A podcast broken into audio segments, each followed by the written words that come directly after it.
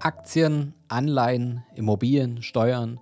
Was ist 2023 denn konkret anders? Was müsst ihr verändern, damit ihr 2023 weiterhin Vermögen aufbaut oder wenn ihr gerade damit startet, dass ihr von Anfang an gleich alles richtig macht oder wie ihr euch auch euer Vermögen schützen könnt, wie ihr kleine Tricks nutzen könnt, die es vielleicht in den Jahren so davor noch gar nicht gab. Darüber werden wir heute sprechen. Herzlich willkommen zum neuen Podcast vom Sparer zum Investor. Mein Name ist Fabian Schuster und meine Vision ist es, dass wir die Schere zwischen Arm und Reich im deutschsprachigen Raum wieder ein Stück weit zusammendrücken. Wie kann uns das Ganze gelingen? Naja, wenn ich jetzt nicht gerade hier vor dem Mikrofon sitze, dann bin ich als Geschäftsführer und als Berater in unserem Unternehmen, der Capri Consult, schon seit über zehn Jahren tätig, gemeinsam mit meinem Mitgründer und Geschäftspartner Markus Jurowski, der heute am anderen Mikrofon sitzt.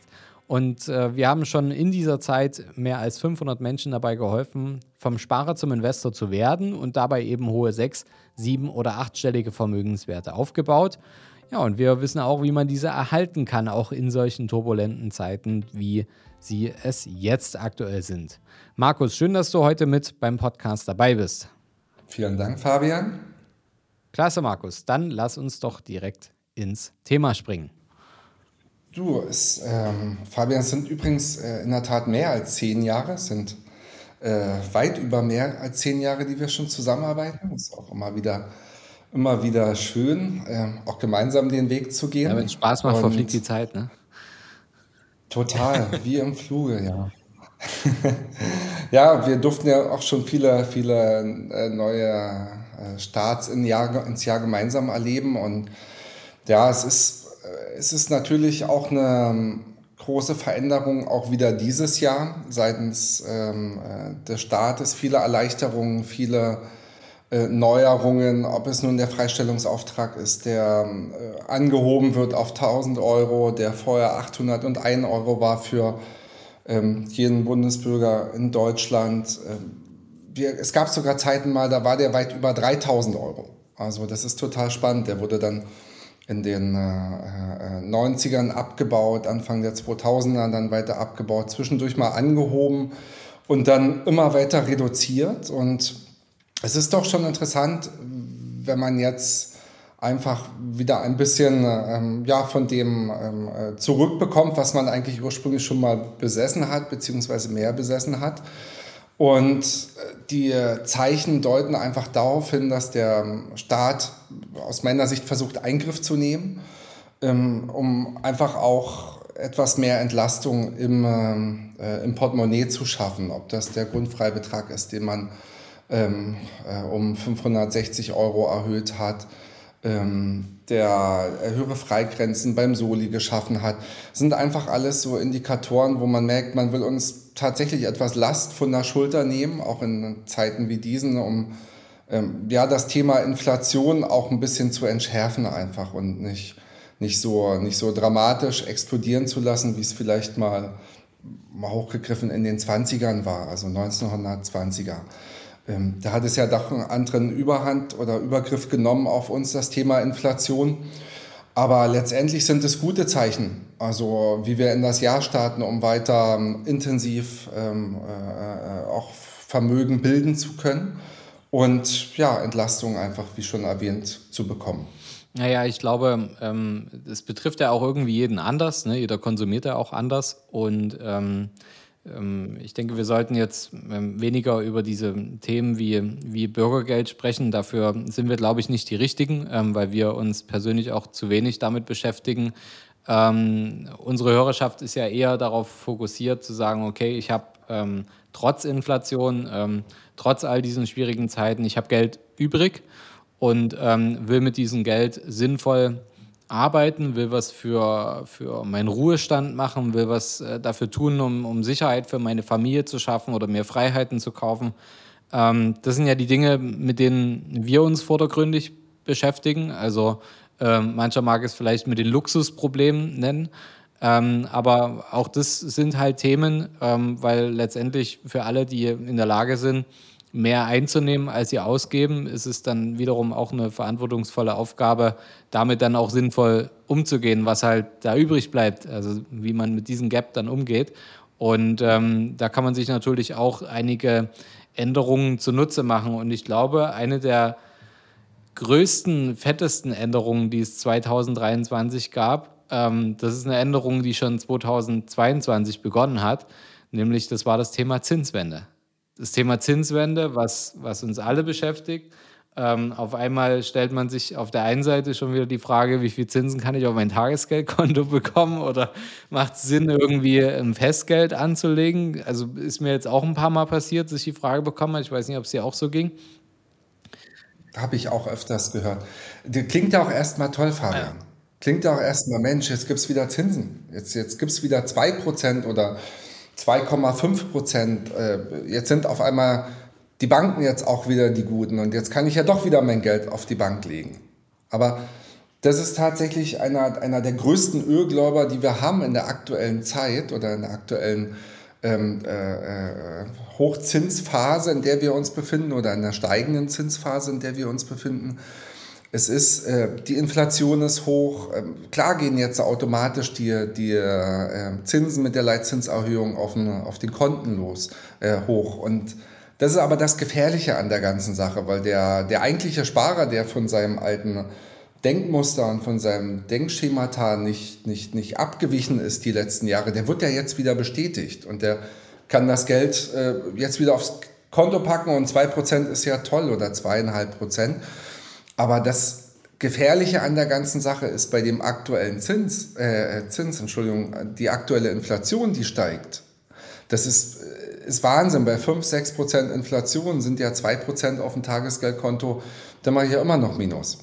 Also, also wägt sich der, der konservative Anleger, der nicht es geschafft hat, über die letzten 10, 15, 20 Jahre sein, sein Anlagemuster äh, zu verändern, der wägt sich ja jetzt wieder in Sicherheit, wieder in vermeintlicher Sicherheit. Und das ist das, was es so gefährlich einfach macht, wieder das Geld aufs Konto zu legen und zu sagen, Mensch, äh, ich krieg doch jetzt hier wieder 2%, ist doch toll. Und das wird jedem, der selber sein Geld anlegt, irgendwann komplett um die Ohren fliegen, spätestens dann, wenn er es ausgibt. Ja, gerade das, ne, Inflation hast du ja letztens auch so schön gesagt, ne, tritt ja immer dann auf, äh, wenn man konsumiert. Die Inflation ist ja nicht da, wenn das Geld auf dem Konto liegt.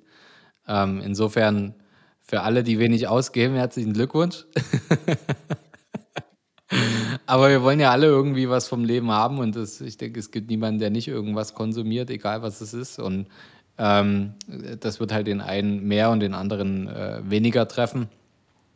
Aber was natürlich jetzt bei dem Thema Guthabenszins, ähm, was jetzt eine, ähm, wie du es so schön gesagt hast, ne, das ist eine falsche Sicherheit, die, in der wir uns jetzt wegen ähm, ähm, angeht. Auf der anderen Seite ist es natürlich auch so gewesen, für alle die, die sich Geld geliehen haben, um beispielsweise auch ähm, äh, Immobilien zu kaufen, kommen wir mal zu, zu dem Thema ähm, für die hat sich auch einiges verändert und das in einer, in einer Dynamik. Ähm, ich, also für mich kommt das, oder mir kommt das so vor, als hätten wir vor ein paar Monaten noch mit unserem Banker gesprochen.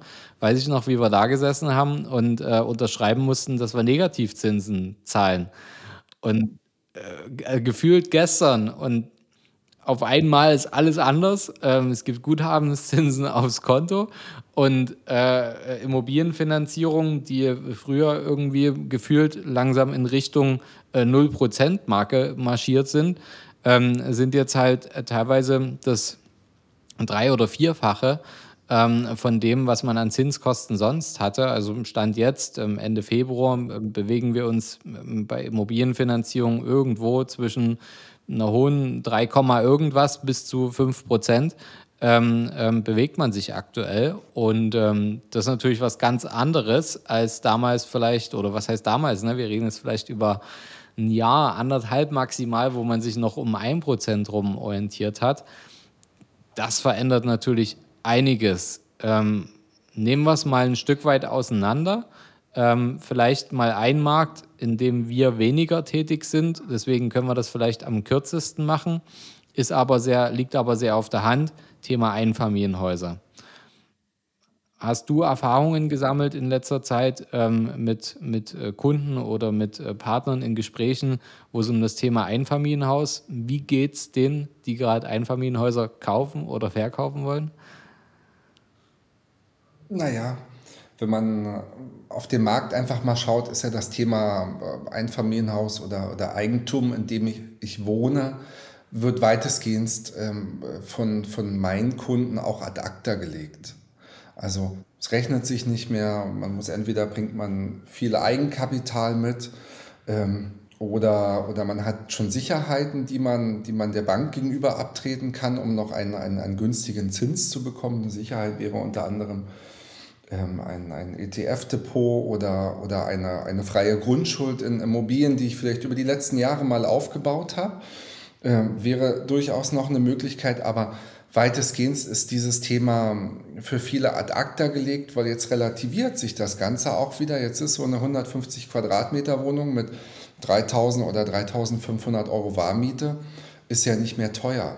Jetzt ist es ja günstig, gegenüber dem ein Darlehen aufzunehmen für eine Wohnung, die eine Million kostet und ich schon alleine 50.000 Euro im Jahr an Kosten zahle, zuzüglich Tilgung, die möchte ich ja auch noch mit 2, 3 Prozent im besten Fall eigentlich höher für, eine, für ein Einfamilienhaus gehen. Also jetzt wird das Mieten gefühlt wieder günstiger, obwohl das Mieten ja auch extrem ansteigt. Also jedenfalls ähm, in Berlin und in Dresden auch. Und das Thema Einfamilienhaus wird von vielen jetzt ad acta gelegt. Das sind die Erfahrungen, die ich tatsächlich ähm, in, meiner, in meinem Klientel und in meiner Kundschaft äh, sehe, weil man auch die Zinsen gar nicht mehr äh, oder gar nicht steuerlich absetzen kann. Es rechnet sich einfach nicht. Ja, das ist ja wirklich. Also noch weniger als heute. Ja, das ist ja wirklich ein, ein Riesenunterschied. Ne? Ich meine, da gibt es ja, also jeder kann einen Taschenrechner bedienen. Ne? Wenn du halt ähm, ein Einfamilienhaus ähm, oder, oder eine selbstgenutzte Immobilie, keine Ahnung, für, für 500, 600, 700.000.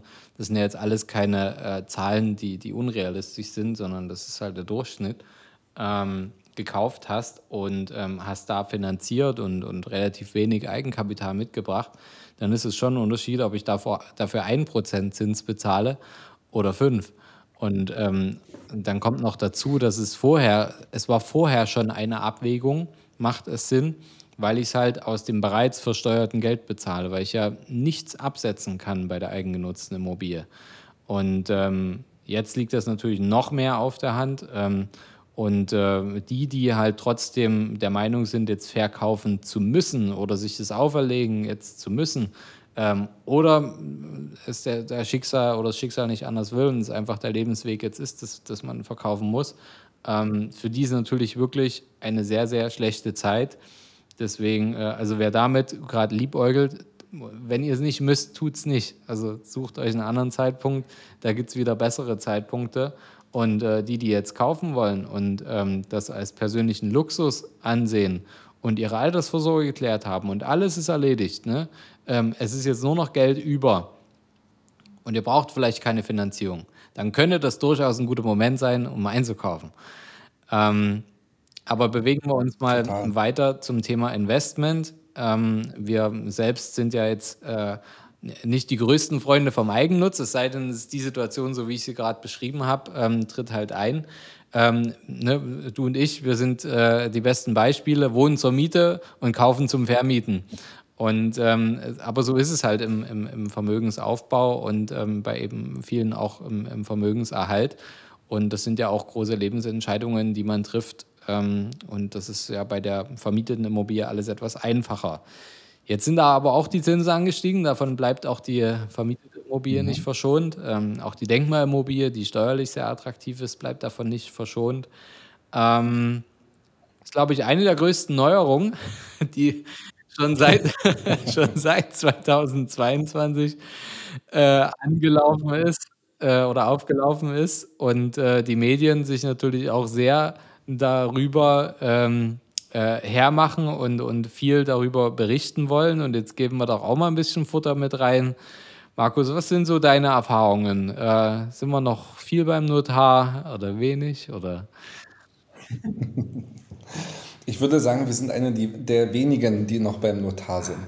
Also, und das auch häufig. Und äh, ja, es ist heute die große Aufgabe, äh, Immobilie ist nicht mehr für jeden was, wie es vorher der Fall war. Also Glück dem, der, der sich etwas gekauft hat, wo eigentlich es doch knapp auf Kante war, noch vor einem Jahr oder anderthalb oder zwei Jahren oder noch die Jahre davor. Ähm, herzlichen Glückwunsch dazu, schon mal die ersten, äh, die ersten Steps äh, äh, gelegt zu haben und auch mutig gewesen zu sein, weil dazu gehört immer Mut dazu, auch in einem Moment zu kaufen. Äh, früher waren es die Preise, die äh, zu hoch waren, aber die Zinsen waren niedrig. Und der doch diesen Gap gegangen ist oder, oder gesprungen ist und einfach gesagt hat, ach, weißt du was, ich kaufe jetzt. Also Glück dem, wo es knapp auf Kante war und der schon sein, sein, sein Fundament äh, der Altersvorsorge gebaut hat. Es ist jetzt natürlich durchaus sportlicher geworden unter, den aktuellen, unter, unter der aktuellen Situation. Aber ähm, es, wird, es ist nicht mehr für jeden was eine Immobilie. Und da muss man selber genau mal hinschauen, inwiefern rechnet sich das für einen. Und jetzt geht es eher darum, ähm, Berater zu haben oder, oder ja, äh, Immobilien zu finden, die sich außerordentlich gut rechnen unter gewissen Konstellationen. Und das ist jetzt die große Challenge. Jetzt ist nicht mehr Immobilie für jeden was, sondern jetzt gehört tatsächlich was dazu, Immobilien zu kaufen und die richtigen Objekte auch zu finden. Ja, auch die richtigen, die richtigen Lösungen, glaube ich, auch zu finden. Ne? Weil das ist halt einer der großen Punkte, ist natürlich klar, wir zahlen in Deutschland einen hohen Steuersatz, ähm, sind das Land, was mit die höchsten Steuerabgaben von allen hat. Aber ähm, was wir halt nicht vergessen dürfen, ist, wenn ich jetzt eine Immobilie kaufe und diese vermiete, dann ähm, komme ich in den Genuss von vielen, vielen, vielen Steuererleichterungen. Und ähm, mit Erleichterungen meine ich, ohne jetzt Steuerberater zu sein, das ist einfach gelebte Praxis. Ähm, sucht euch immer einen Steuerberater, wenn ihr investiert. Disclaimer.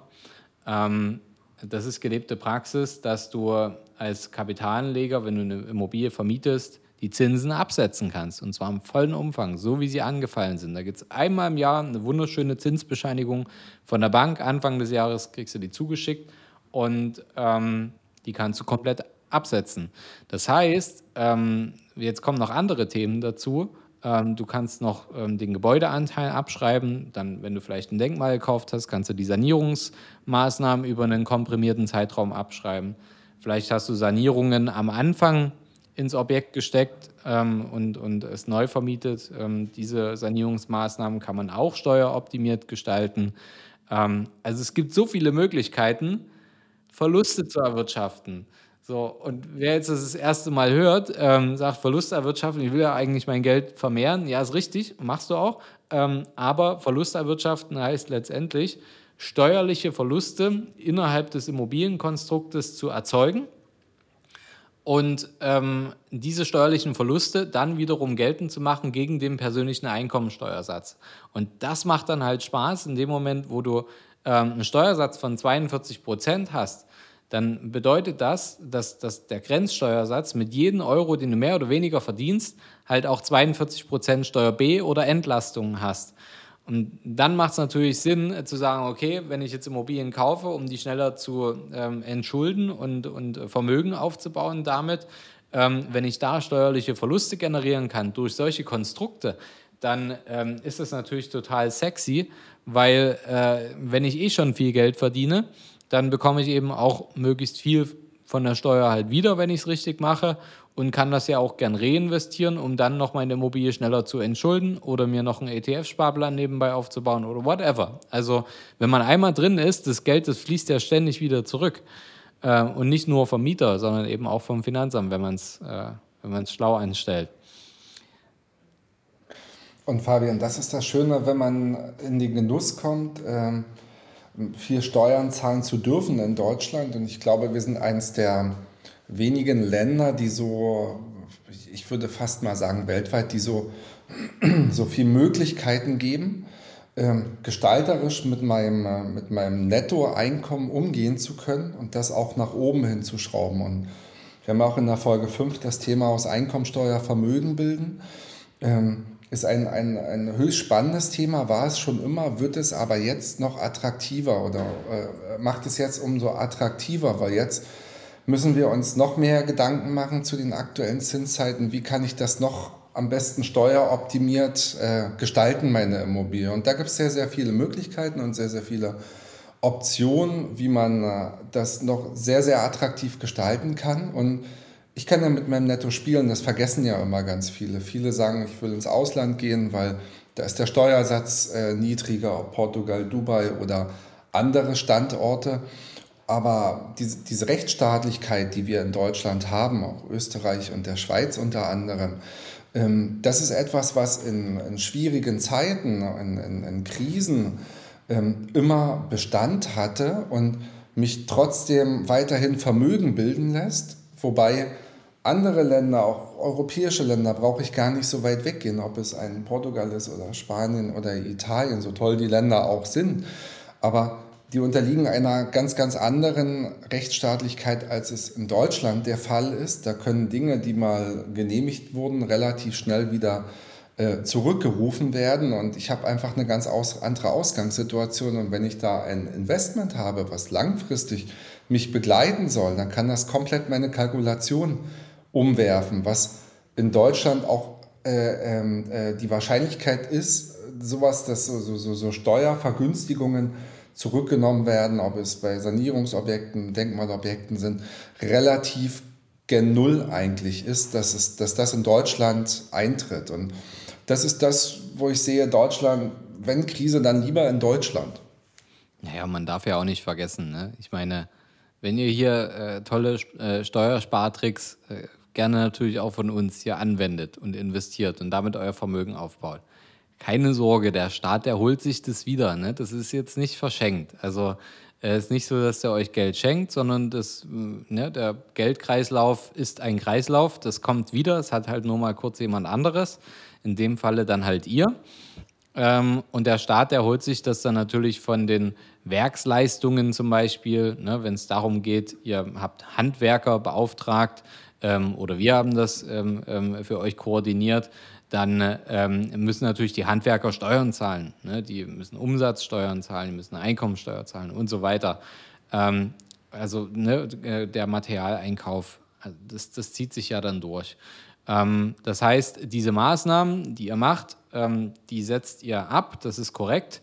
Ähm, der Staat bevorteilt euch in dem Sinne, dass ihr das steuerlich absetzen könnt und die Immobilie dadurch im Wert hebt oder nachhaltiger macht. Aber das kommt schon irgendwie wieder. Auf anderen Wegen, aber das kommt schon wieder und der Staat, der kommt schon nicht zu kurz. Also wir brauchen uns, denke ich, keine Sorge um, um unsere Politiker machen. Ähm, ähm, das, das funktioniert auf jeden Fall trotzdem. Und vielleicht ist es aber auch genau das, ähm, warum es halt funktioniert. Ähm, diese, diese Langwierigkeit in Deutschland, die kann schon manchmal ziemlich nervig sein, denn wenn ich heute beim Notar sitze und mir eine Eigentumswohnung kaufe, dann kann es halt mal gut und gerne auch noch bis April oder Mai dauern, bis ich im Grundbuch ähm, eine Vor Vormerkung habe, damit ich meinen Kaufpreis äh, bezahlen darf. Und das heißt noch lange nicht, dass ich eine Eigentumsumschreibung hatte, die dann auch gerne noch mal ein paar Monate dauern kann. Ähm, und natürlich ist das manchmal nervig, dass das alles so lange dauert, aber das hat halt Hand und Fuß und das dreht auch keiner so schnell nochmal rum und wir können uns halt alle sehr, sehr sicher sein, dass das, was wir gekauft haben, auch wirklich uns gehört. Und das ist, denke ich, so der Punkt, ähm, gerade wenn man über die Ländergrenzen hinaus investiert, weil ja auch das Thema Dubai und so weiter ähm, ja auch gerade so ähm, im, äh, im Fokus ist bei vielen. Ja, was ist, wenn halt mal die Bedingungen sich ändern? Was ist, wenn sich die Steuerbedingungen ändern? Was ist, wenn sich die Bedingungen für Besitztümer von Ausländern ändern? Wir haben das alles vor kurzem erst gesehen. Das ist alles nichts Neues, nichts Abstraktes. Ähm, Daher, ihr hört das schon raus, also wir sind sowohl in guten als auch in schlechten Zeiten tatsächlich lieber in Deutschland positioniert mit unseren Investments. Total. Nehmen wir mal noch ein anderes Thema, ähm, auch Immobilie. Eine Neuerung, die auch keine wirkliche Neuerung ist. Ähm, wir haben zum Jahresende hin, haben wir beide noch da gesessen und spekuliert. Es geht um das Thema ähm, erhöhte Abschreibungen bei der Immobilie. Ähm, um alle, die das vielleicht noch nicht kennen, um das mal mundgerecht zu machen, ähm, es gab die Möglichkeit, dass man letztes Jahr und auch die Jahre zuvor, zumindest ist letztes Jahr so richtig in die Öffentlichkeit gelangt, ähm, dass man bei seiner Bestandsimmobilie, die man also in seinem eigenen Bestand hat, dass man da einen äh, Gutachter beauftragen konnte und dieser Gutachter ein Restnutzungsdauergutachten erstellt. Und das hat bei bestimmten Arten von Immobilien hat das Sinn gemacht. Dazu gibt es auch nochmal eine Folge, die würden wir euch hier nochmal verlinken. Die Nummer habe ich nicht im Kopf. Ähm, und was bedeutet das eigentlich? Du hast bei Bestandsimmobilien, ist es so, wenn ihr jetzt eine Bestandswohnung einkauft oder ein Bestandsmehrfamilienhaus einkauft, wenn das vor 1925 gebaut wurde, dann ähm, sagt der Gesetzgeber, auf den Gebäudeanteil könnt ihr 2,5 Prozent pro Jahr abschreiben. Bedeutet 100 durch 2,5, 40 Jahre Abschreibungsdauer, dann könnt ihr es nicht mehr abschreiben. Bei Objekten, die nach 1925 gebaut sind, sind es 2 Prozent. Und also 50 Jahre. Bedeutet eigentlich, dass das Objekt bei dem Moment, wo ihr es einkauft, dann noch 40 oder 50 Jahre Restnutzungsdauer hat. Beim Denkmal ist nochmal anders, würde jetzt aber ein bisschen den Rahmen sprengen. Ähm, wenn der Gutachter, ein zertifizierter Gutachter und zugelassener Gutachter euch bescheinigt, dass das Objekt eine Restnutzungsdauer von weniger als 40 oder 50 Jahren hat, wie zum Beispiel 30 oder 25 Jahren oder 20 Jahren, dann erhöht sich also eure Abschreibung, beispielsweise bei 30 Jahren, auf 3,33 Prozent auf den Gebäudeanteil. Das muss man dann beim Finanzamt durchboxen. Ist äh, mittlerweile bekannt, dass das funktioniert und sollte laut Jahressteuergesetz für 23 abgeschafft werden. Und ne, Markus, du warst eigentlich am skeptischsten, ob äh, der Staat das wirklich durchzieht und offensichtlich hat er es nicht mhm. getan, weil diese Möglichkeit gibt es immer noch. Das heißt, für alle, ähm, die, die ähm, Immobilienbesitz haben, die sollten sich unbedingt mit diesem Thema auseinandersetzen. Ähm, wir haben auch in unserem Netzwerk haben wir Gutachter, die auf so eine Themen spezialisiert sind. Ähm, daher tauscht euch gerne mit uns aus, fragt einfach über unser Kontaktformular äh, an. Wir können euch da die entsprechenden Kontakte zukommen lassen. Das lohnt sich richtig. Also wir reden ja hier wirklich über tausende Euro mehr Abschreibung ähm, jedes Jahr wenn man natürlich die Absicht hat, ähm, seine Immobilie jetzt keine, keine 30 Jahre zu behalten, was ja bei vielen der Fall ist, weil viele Investoren ja auch von dem Differenzgeschäft leben und sagen, okay, ich will jetzt nach 10, 15, 20 Jahren verkaufen und ich will vielleicht meine Steuerersparnisse vorziehen, weil ich verdiene ja jetzt Geld. Wie viel Geld verdiene ich denn noch in 30 Jahren? Habe ich die Immobilie noch? Das sind so viele Variablen, was aus meiner Erfahrung heraus ähm, sowohl uns selbst, also auch wir sind selbst in den Genuss dieser Regelung gekommen, ähm, als auch viele unserer Kunden dazu bewegt hat, zu sagen, nein, wir ziehen lieber die Abschreibung halt vor, weil wir verdienen ja jetzt Geld, es macht jetzt Sinn, ähm, wir brauchen jetzt steuerliche Verluste und ähm, können demnach natürlich mit den Steuerersparnissen ein bisschen mehr Vermögen aufbauen. Also schöne Neuerung, äh, eine alte Neuerung, schön, dass es geblieben ist hoffen wir, dass es nicht nur 23 bleibt, sondern vielleicht auch ins nächste Jahr noch kommt. Ähm, aber ich würde mich nicht darauf verlassen. Wer ähm, damit liebäugelt, nutzt es, macht's. Also so ein einfaches Tool, um äh, äh so einen hohen Hebel umzulegen. Es macht ja, macht ja nicht nur die ähm, Immobilie, die ich in meinem Bestand habe, total, also noch attraktiver, als sie vielleicht schon ist, äh, als ich sie gekauft habe, sondern das ist tatsächlich eine echte Chance, nochmal für neue Objekte, ähm, äh, die sich in seinem Bestand zu kaufen und ähm, einfach auch an dem Thema Steuern noch weiter zu drehen, sofern ich in den Genuss komme, viel Steuern zahlen zu dürfen. Ja, natürlich für neue Investoren. Ne? Es ist eine, also es ist schon tricky, muss ich sagen, ähm, dass ohne ohne Erfahrungswerte zu machen, ähm, stelle ich mir schwer vor. Ich meine, gut, dafür gibt es dann jetzt Leute wie uns, die sagen, okay, ich biete jetzt aktiv Immobilienberatung an und ähm, ähm, baue aktiv so eine, so eine Konzepte zusammen. Wir, wir wissen natürlich, wie man das Klavier spielt, um, um da eine Melodie äh, draus zu machen. Das ist natürlich die hohe Kunst. Sich heute mit einem Investment zu positionieren, wenn ihr heute investieren könnt, in der Lage seid, ähm, zu investieren und, und mit Immobilien euer Vermögen aufzubauen. Wenn ihr da von Anfang an natürlich gleich noch so ein Gutachten noch mit runterbrettert, das ist natürlich, ähm, ja, mehr, mehr geht nicht. Ne? Ähm, eine, eine, gute mhm. Immobilie, ein gutes Investment zu machen und dann noch steuerlich so zu gestalten, ähm, äh, mit einem seriösen Gutachter noch im Hintergrund. Ähm, unser Hinweis übertreibt es nicht. Ne? Ich weiß, es gibt auch Gutachter, die sagen, hier, ich prügel dir sieben Jahre Restnutzungsdauer oder so einen Spaß durch oder zwölf Jahre. Ähm, ist unsere Erfahrung, dass das eher eine heikle Sache ist.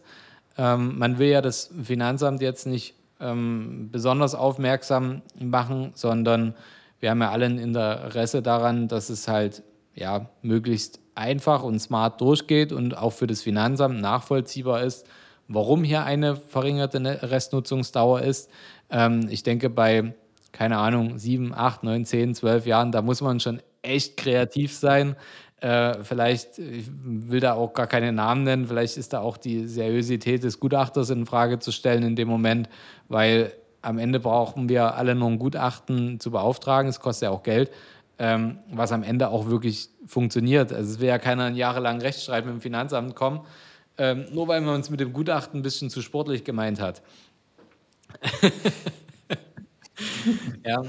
Naja, auch da da gilt es, ähm, äh, Grenzen einzuhalten und ähm, ja, wie du sagst, Fabian, einfach nicht überstrapazieren, sondern äh, sein Gutachten mitnehmen, sein Talerchen noch mitnehmen und ein schönes i-Tüpfelchen einfach auf ein entweder bestehendes oder neues Immobilieninvestment nochmal zu holen. Also absolut äh, sinnvoll, tolle alte Neuerung für 2023. Gehen wir mal noch in eine andere Richtung. Wir haben jetzt ein bisschen über Immobilien gesprochen. Ähm, das Thema Aktien, Anleihen, ETFs und Co. Ähm, Markus, dein Spezialgebiet. Es gibt doch bestimmt bahnbrechende Neuerungen in 2023. Heute macht man doch alles anders als 2022, oder? Total verrückt. Die Märkte gehen wieder hoch, gehen auch wieder runter. Wirklich? Anfang des Jahres sind sie hochgegangen gab viele Jahre Anfang des Jahres, wo sie runtergegangen sind. Ich muss dann auch immer schmunzeln, wenn man Ende eines Kalenderjahres ähm, äh, die Wetten vernimmt. Die Märkte gehen ja immer Anfang des Jahres runter. Ähm, natürlich hatten wir auch Jahre, wo, wo es Anfang des Jahres runterging. Dieses Jahr ging es hoch. Also äh, total verrückt, totale Neuerung. Ähm, aber was, was tatsächlich sich so, so, so verändert hat eigentlich dieses Jahr, aber da ging der Trend eigentlich im letzten Jahr schon los, dass die Anleihen nicht so doll performen, auch aufgrund der ähm, äh, Niedrigzinsphase, die jetzt einfach endete abrupt letztes Jahr. Wir waren ja auch ein bisschen überrascht, wie schnell das alles so ging und wie schnell äh, die Märkte sich da neu sortiert oder, oder anders, die neu sortiert wurden und wie sich alles verändert hat. Ähm, haben die Anleihenfonds tatsächlich underperformed, als es die, die Jahrzehnte davor war. Aber letztendlich ähm, wird, wird immer Anfang des Jahres irgendwie eine neue Sau durchs Dorf getragen. Aber ich kann alle beruhigen. Ähm, auch die Märkte gehen wieder hoch, wieder runter, wieder hoch, so genauso wie es im letzten Jahr der Fall war.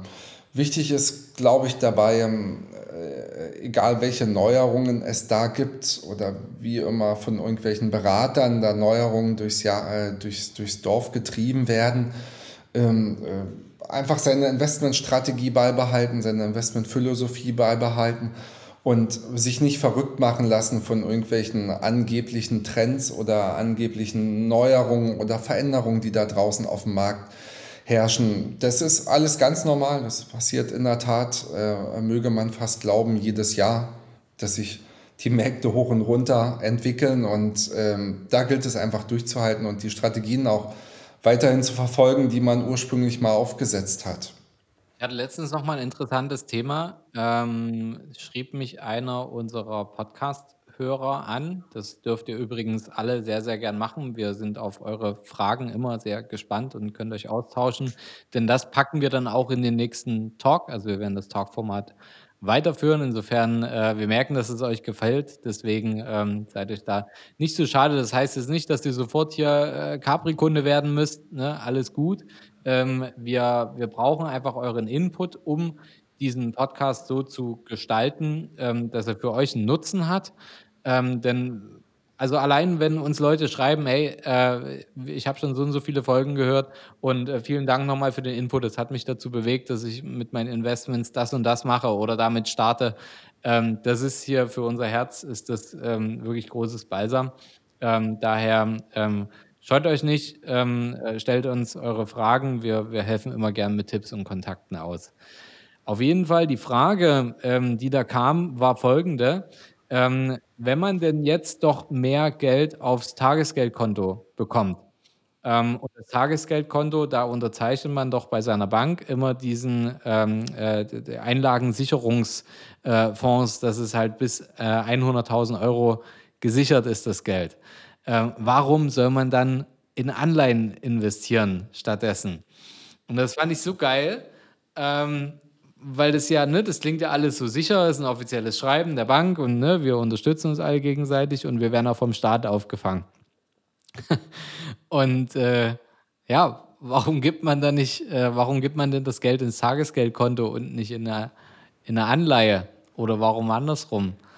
Na, ganz einfach, ne? Mhm. Wenn es darum geht, von wem werde ich aufgefangen? Der Einlagensicherungsfonds, der ist ja dafür da, dass die Banken sich gegenseitig auffangen und dass der Staat ähm, die Bank auffängt. Aber dann kann ich ja gleich dem Staat das Geld anvertrauen oder verschiedenen Staaten und ich streue sogar noch, ähm, weil am Ende fängt er die ja sowieso auf. Also bin ich doch viel sicherer aufgestellt, auch wenn vielleicht mal zwischendurch die Rendite punktuell nicht, nicht so gut ist, wie sie jetzt vielleicht auf einem Tagesgeldkonto wäre. Aber dann streue ich doch lieber, äh, gebe mein Geld in hochqualifizierte Anleihen von verschiedenen Ländern, die ja sowieso am Ende die Banken auffangen müssen. Das ist same, same, alles einen Topf am Ende, äh, nur noch sicherer, oder Markus? Naja, Fabian, die, äh, die, die, die Frage ist natürlich, warum soll ich jetzt, warum soll ich Anleihen, ähm, Anleihen kaufen, wenn sie doch gerade so schlecht performen? Das ist, und, und es höhere Zinsen jetzt auf dem Tagesgeldkonto gibt. Ähm, es, die, die, die Höhe der Zinsen ist ja nur eine temporäre Erscheinung, die wir gerade haben, die sich die Änderung der Wirtschaftslage einfach mit sich, mit sich bringt oder mit sich zieht wenn wir schon äh, Negativzinsen gehabt haben oder, oder äh, wird sich vielleicht jeder auch daran erinnern, die letzten zehn Jahre, wie viel es da auf dem Tagesgeldkonto oder auf dem Sparbuch gab. Das ist gen 0, ähm, wenn ich, also im Schnitt auf die, auf die letzten 10 bis 15 Jahre gerechnet. Wenn ich mir allerdings dahin, äh, dagegen wieder Anleihen anschaue, auch was Anleihen langfristig für eine Rendite gebracht haben, dann werde ich da je nach Anleihenstrategie, ob sie ein bisschen, ein bisschen dynamischer ist oder ob sie defensiver ist, werde ich da doch durchaus eine 2 äh, vor dem Komma finden. Und einfach, einfach langfristig auch ähm, ganz andere Renditen mit, mit Anleihen erwirtschaften. Und es sind ja nicht nur Staatsanleihen, die ich in meinem Portfolio haben sollte, sondern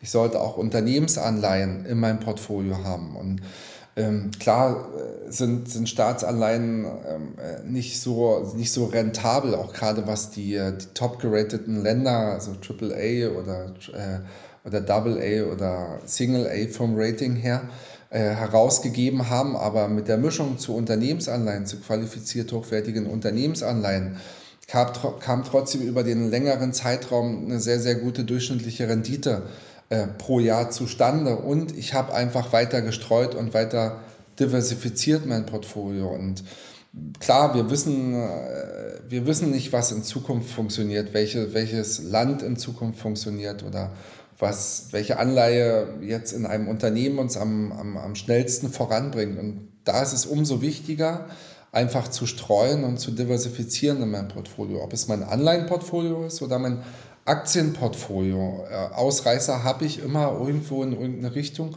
Ganz wichtig, achtet darauf, dass ihr keine Übergewichtung habt in euren Portfolios, ob es die Aktienseite ist oder die Anleihenseite ist. Um das jetzt nochmal zu beantworten, Fabian, das eine Thema ist die Sicherheit und das andere Thema ist die Rendite, auch die, auf die ich natürlich angewiesen bin in meinem gesamten Portfolio. Und ähm, die Anleihenfonds haben jetzt alle weitestgehend nicht so gute laufende Anleihen oder, oder niedrige Niedrigzinsanleihen, die sie vor drei, vier, fünf Jahren erworben haben, abgestoßen auf den Zweitmarkt und underperformen äh, mit, einem, mit einem Minus temporär. Aber wie kann man sich das eigentlich am besten vorstellen? Das kann man sich so vorstellen, als wenn ich gerade äh, in so einem Autorennen bin. Ich habe den zweiten oder dritten Platz. Wir haben noch 30, 40 Runden vor uns, ähm, also noch, noch äh, gefühlt weit über die Hälfte des Rennens. Und ich merke, Mensch, ich werde da nochmal tanken müssen, vielleicht nochmal neue Reifen aufziehen muss, äh, müssen. Und fahre rechts ran, ziehe mir neue Reifen auf, hole mir, neue, äh, hol mir nochmal eine Tankladung, um dass ich einfach das Rennen so gut wie, äh, wie äh, möglich performe. Was mich natürlich erstmal im, äh, im Rennfeld nach hinten wirft, aber das Ganze ist ja kein Sprint sondern Marathon und nichts anderes haben die guten Anleihenfonds jetzt einfach gemacht. Sie haben sich ähm, nicht neuen Reifen äh, äh, entledigt oder die alten Reifen entledigt und neue besorgt, sondern die haben einfach neue Anleihen auch ähm, in ihre Fonds eingekauft, die jetzt natürlich für höhere Zinsen ausgegeben werden. Und daher ist hier, wie schon erwähnt, äh, die richtige Strategie entscheidend, langfristig gesehen. Nicht kurzfristig, nicht für den kurzen Moment. Naja, und ich denke, um das nochmal runterzubrechen und, und das Thema da auch abzuschließen, ähm, äh, also ich wüsste keinen unserer Kunden, der zu 100% in Anleihen ist. Ne? Das ist ja, das ist ja der Punkt. Also am Ende macht es die Mischung, die ähm, das Risk Profiling am Ende ergeben hat und nicht das Bauchgefühl, nur weil jetzt gerade äh, ich ein Newsletter bekommen habe, dass es da und da mehr Zinsen gibt, muss ich jetzt das machen. Das ist die größte Dummheit, die ihr je machen könnt, weil ähm, das hat nichts damit zu tun, ähm, wie ihr gezielt und, und äh, ja, zielorientiert ähm, äh, euer Geld anlegt und aus 1,02 Euro zwei macht, aus 2,03 Euro drei und aus 3,04 Euro, vier, ähm, sondern da, da hetzt ihr einfach nur Marketingmaschen hinterher und ihr werdet immer wieder reinfallen, weil nicht jede Marketingmasche wird euer Geld vermehren. Und klar kann man jetzt erstmal nichts falsch machen, wenn mich die Bank anschreibt und sagt, hey, jetzt auf dein Tagesgeldkonto gibt es jetzt das und das oder wir geben euch mal wieder für ein Jahr ein Festgeld für x Prozent. Ähm, aber die Frage sollte ja eher sein, bringt mich das halt zu meinem Ziel? Und deswegen vielleicht nochmal so das Ding, ne? das sollte ja hier keine Werbung für Anleihen sein, sondern ähm, die sind wichtig, die gehören, ins, die gehören ins Portfolio mit rein, in jedes Portfolio. Und ähm, wiederum kenne ich keinen, der halt nur Anleihen hat, weil es auch keinen Sinn macht.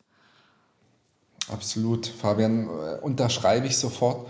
Anleihen sind ja letztendlich eigentlich nur Vehicles, um, äh, um äh, meine Investmentziele was ich mir gesetzt habe, auch in die Realität umsetzen zu können. Das heißt, wenn wir schwankungsintensive Märkte haben, wenn wir, nehmen wir Corona, nehmen wir den Krieg zum Beispiel, klar gehen da die Märkte runter und die Aktienmärkte sind ja extrem schwankungsintensiv. Und das geht gar nicht darum, um drei, vier Monate mal Minus zu haben, sondern was ist, wenn wir wirklich mal eine Wirtschaftskrise haben, wenn das zwei, drei, vier Jahre mal geht, wie es in den 20ern war. Ähm, äh, da zeigt sich erst eine richtige Portfoliostrategie, da zeigt sich auch erstmal, wie, wie gut habe ich jetzt mein, das Risikoprofil in meinem eigenen Portfolio auf meine persönlichen Empfindungen eingestellt. Und da wird sich später äh, äh, äh, Sieg und Niederlage unterscheiden einfach mit, mein, mit meiner Investmentstrategie, die ich habe. Also es ist nicht immer nur wichtig, eine Investmentstrategie äh, nur aufzusetzen, sondern auch diese bis zum Schluss zu verfolgen. Ja, das ist ein schönes Stichwort. Wer uns jetzt bis zum Schluss verfolgt hat, sehr, sehr cool. also danke, dass ihr uns ähm, so lange euer Gehör heute geschenkt habt. Ähm, wir hoffen, dass, dass das Format euch gefallen hat und vor allem, dass die bahnbrechenden Neuerungen 2023, dass ihr viele davon für euch in die Tat umsetzen könnt. Aber, hey, also eigentlich ne, wollte ich das ja so ironisch heute hinstellen, Markus, ne? aber eigentlich gab es mhm. doch ein paar schöne neue Sachen. Also so falsch war es gar nicht. Ja gab doch ein paar Neuerungen. Ja, naja, wenn wenigstens ein paar Leute geklickt haben, weil der Titel interessant klang, dann ist doch super. also in diesem Sinne hat mich gefreut, ähm, hat auf jeden Fall mega Spaß gemacht und ich bin total auf das äh, Feedback gespannt, denn ähm, wenn es gut ist, dann machen wir das einfach öfter, oder? Also sehr gerne. Hat mir auch viel Spaß gemacht, Fabian. Und äh, wichtig ist auf jeden Fall für alle, die jetzt bis zum Ende gehört haben, abonniert den Kanal, weil ihr kriegt sonst nicht mit, wenn eine neue Folge kommt. Ne? Ihr kriegt allen möglichen Mist ausgespielt, aber nicht das, was euch interessiert. Und ihr wollt ja äh, wissen, wie ihr besser mit eurem Geld arbeitet und die besseren Investoren oder vom Sparer zum Investor werdet. Also ähm, Kanal abonnieren, ähm, bewerten, gute Bewertungen schreiben oder einfach was von Herzen schreiben. Und ähm, wenn ihr Fragen zu den heute besprochenen Themen habt, dann tauscht euch einfach über unser Kontaktformular mit uns aus. Und ansonsten gibt es nächste Woche wieder eine spannende neue Folge.